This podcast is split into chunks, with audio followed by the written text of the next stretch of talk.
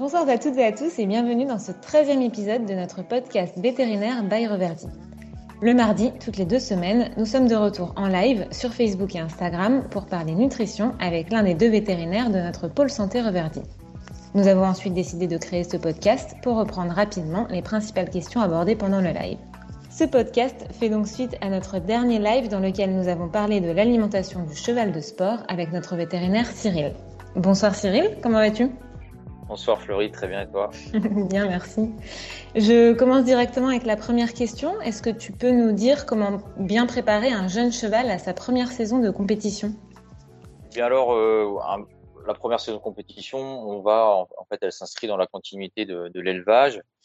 Et donc, concernant l'alimentation, eh bien, on va reprendre les bases euh, classiques, à savoir euh, donc du fourrage en quantité suffisante comme d'habitude, un foin de qualité si possible, et puis, concernant l'alimentation concentrée, étant donné qu'on peut avoir, on peut avoir affaire à des, chevaux qui sont encore en croissance, euh, par exemple des chevaux d'une taille euh, imposante ou importante, eh bien, euh, moi, je conseille de maintenir une alimentation protéinée, en tout cas à base du, de breeding, par exemple, chez nous, durant la, première année de 4 ans, si, si voilà, on, a affaire à un cheval de grande taille qui est plutôt encore en train de grandir, euh, par contre, euh, voilà, une jument par exemple de 4 ans qui aurait euh, achevé sa croissance au moins en, hauteur notamment et, une jument plutôt précoce, on va, on pourra tout à fait passer sur une alimentation adulte, soit de l'adulte de chez nous, de l'adulte énergie, en faisant attention à l'état corporel et puis à la, à la, prise de masse graisseuse éventuelle, puisque il peut arriver que voilà, chez les jeunes chevaux et notamment chez les les, jeunes chevaux de petite taille, euh, on peut avoir assez rapidement euh, bah, une prise de gras, euh, notamment parce que l'activité demandée n'est pas toujours très soutenue et que bah, en parallèle, l'alimentation concentrée peut par contre, elle, être finalement augmentée par rapport à la période d'élevage. Ok, super, merci. ensuite, est-ce que tu peux nous dire comment préserver les articulations et la locomotion de son cheval durant la période de compétition pendant la saison? Alors, normalement, sur un jeune cheval euh, en bonne santé, on n'a pas la préoccupation des articulations n'est pas, en tout cas, la première préoccupation. Euh, il n'empêche que chez les chevaux et notamment les jeunes chevaux qui pourraient avoir des défauts d'aplomb, de conformation, voire euh, qui, ont pu se blesser durant durant leur phase d'élevage, eh bien, idéalement, après avoir fait un bilan radio et connaître après avoir eu connaissance de l'état articulaire de, son cheval, eh bien, ça peut être intéressant de leur apporter des chondroprotecteurs notamment. Donc voilà, à savoir le, le flexi chez nous, voir le super flexi. le flexi étant déjà intéressant de mon point de vue, donc ça peut être intéressant durant la phase de compétition. voilà, sachant que ça, on n'est pas du tout sur la même chose qu'un anti-inflammatoire ou autre. Hein. Là, on va clairement contribuer à nourrir l'articulation. Chez les jeunes individus, il est clair que le rôle est surtout préventif, parce que bon, il peut arriver qu'on ait des lésions, mais on n'est pas du tout sur les mêmes problématiques que sur du vieux cheval. Euh, mais il n'empêche que ça peut être intéressant dans certains cas. Donc voilà pour le côté articulaire. Et puis pour le, côté musculaire, là, clairement, euh, on va travailler sur deux choses. Déjà sur la musculature, donc là, pour ça, donc des protéines de qualité, hein, pour permettre au cheval de, bien de développer une musculature satisfaisante et qui lui permettra de, bah, d'effectuer euh, les séances de travail qu'on lui demande. Et puis euh, deuxième niveau euh, concernant le muscle, eh bien c'est la protection. Donc là, on va plutôt travailler sur les antioxydants, parmi lesquels donc euh, on, on, a enfin, donc la vitamine E et le sélénium qu'on retrouve dans nos aliments, mais qui peuvent être apportés à dose plus renforcée, soit via notre sélénium par exemple, voire voire même la E naturelle. La E naturelle exactement. D'accord. Comme son nom l'indique, de la de la vitamine E sous forme naturelle qui est qui présente une meilleure activité biologique, donc qui est plus intéressante, euh, mais plus cher aussi. Mais, plus euh, disponible pour l'organisme, du coup, c'est ça concrètement? Exactement, donc euh, plutôt mieux assimilé, et puis, euh, et puis avec une meilleure efficacité, c'est-à-dire qu'elle est, elle est vraiment, elle est identique à la vitamine E naturelle circulante. D'accord, ok, super. Et, et du coup, ces recommandations-là que tu as faites plutôt pour les jeunes chevaux, pour un cheval un petit peu plus âgé, enfin dans la force de l'âge, ça va être un petit peu les mêmes, des chondroprotecteurs pendant la saison de compétition pour euh, pour le système euh, articulaire et puis du coup pour euh, protéger les muscles plutôt des antioxydants, c'est ça? Oui, exactement. Exactement. Les, les, problématiques chez, le cheval de sport, qu'il soit jeune ou, un peu plus âgé, hein, euh, ben, effectivement, on a en, en, premier, lieu donc les problématiques articulaires et musculaires. Et donc, effectivement, à chaque fois, on va le gérer un petit peu de la même manière, sachant qu'on pourra renforcer bien plus ou moins les apports, que ce soit en chondroprotecteur ou en antioxydant, en fonction de l'intensité du cheval ou, enfin, du, travail du cheval, ou, ou alors bien en fonction des, des, des, problématiques, de la pathologie en question, en fonction de la sévérité, par exemple, d'une atteinte articulaire ou pas. D'accord, super, merci beaucoup.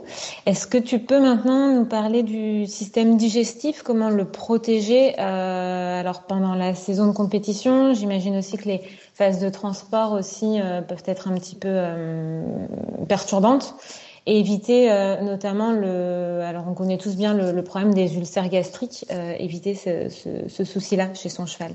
Alors effectivement, le, la problématique digestive est, la grande problématique, hein, presque même avant le, les, les, soucis articulaires et musculaires, euh, puisque nourrir un cheval, comme on dit souvent, c'est nourrir sa flore, hein, puisque le cheval héberge une flore euh, alors intestinale, hein, surtout une flore digestive, euh, située au niveau du gros intestin, là, qui est intéressante et, et surtout indispensable pour lui, puisqu'elle lui permet de, bah, digérer les fibres et puis de, de vivre, hein, tout simplement. Euh, et puis, il faut pas oublier non plus la flore de l'estomac, qui est aussi abondante, mais qui est totalement différente, puisque on est plutôt sur une flore qu'on va appeler lactique, qui fermente les sucres.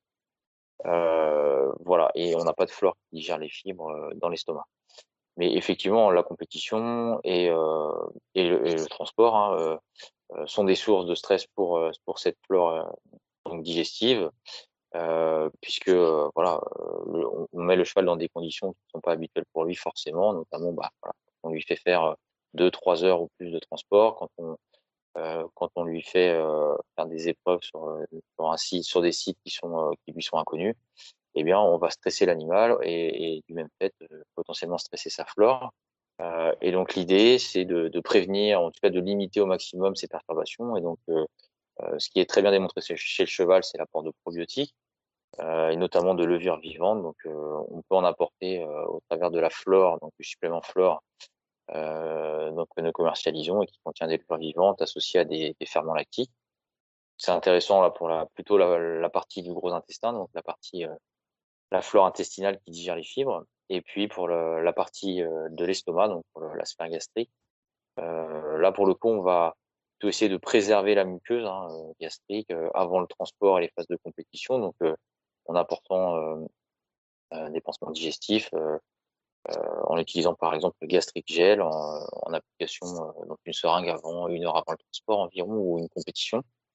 Ça peut être intéressant. Et puis au quotidien, euh, en fonction des rations et des problématiques, on peut également apporter une à deux dosettes de care, qui contient notamment du lithotam, qui est une algue qui présente un pouvoir tampon intéressant et donc qui permet de limiter, en tout cas de contribuer à limiter l'acidité gastrique.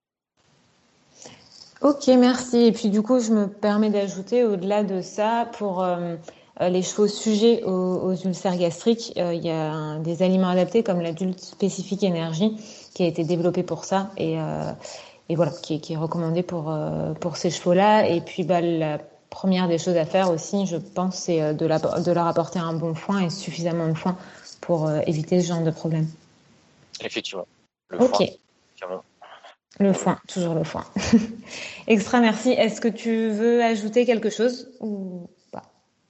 Bah écoute, je pense qu'on a fait le tour entre euh, entre le podcast et puis le live. Euh, effectivement, je pense que je pense qu'on a fait le tour. Alors après, on, peut parler, enfin, on pourrait parler des formes de, des formes d'énergie, mais ça, on, l'a abordé dans le live avec euh, l'alimentation du cheval de sport ne rime pas toujours et forcément avec avec flocons de céréales.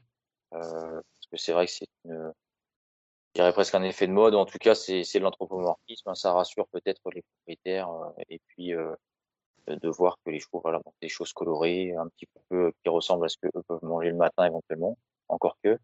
Euh, encore que. et voilà. Mais il, est vrai que voilà, de, mon, de, notre point de vue, en tout cas du, du mien, euh, on peut tout à fait gérer un, un cheval de sport et, et, je pense même de manière plus facile et plus saine euh, en travaillant avec des céréales euh, peuvent être transformées mais un minimum, hein, pas jusqu'au stade au stade de flocon. ça permet, surtout chez le cheval de sport, à mon avis, de mieux gérer les problématiques d'obésité, du sein gastrique, et puis éventuellement après, voilà, d'autres problèmes en lien avec avec les glucides, notamment la nervosité, etc. Et, et quelquefois, on peut voir qu'effectivement, on va avoir à faire des chevaux qui sont très nerveux, qui vont très bien répondre à, un aliment pauvre en glucides, notamment comme spécifique, mais euh, il est clair que dans la pratique, euh, quelquefois, on peut être amené à passer un cheval euh, d'un aliment floconné lambda à un autre aliment spécifique, tout simplement parce que le propriétaire trouve son cheval trop nerveux. Je pense que peut-être qu'avant d'essayer le, spécifique, on pourrait bah, déjà passer sur un aliment peu normal, adulte, pas d'énergie, et ça pourrait déjà jouer, je pense, favorablement, améliorer le cheval Merci beaucoup Cyril. Bah, merci à tous pour euh, avoir suivi ce nouvel épisode. Si vous avez la moindre question, n'hésitez pas à, nous solliciter. On se fera un plaisir d'y répondre avec nos vétos. Et puis, ben, on se retrouve euh, le mardi 21 septembre pardon, pour le prochain live sur le sevrage du poulain avec Aneva. Merci beaucoup Cyril et puis à bientôt.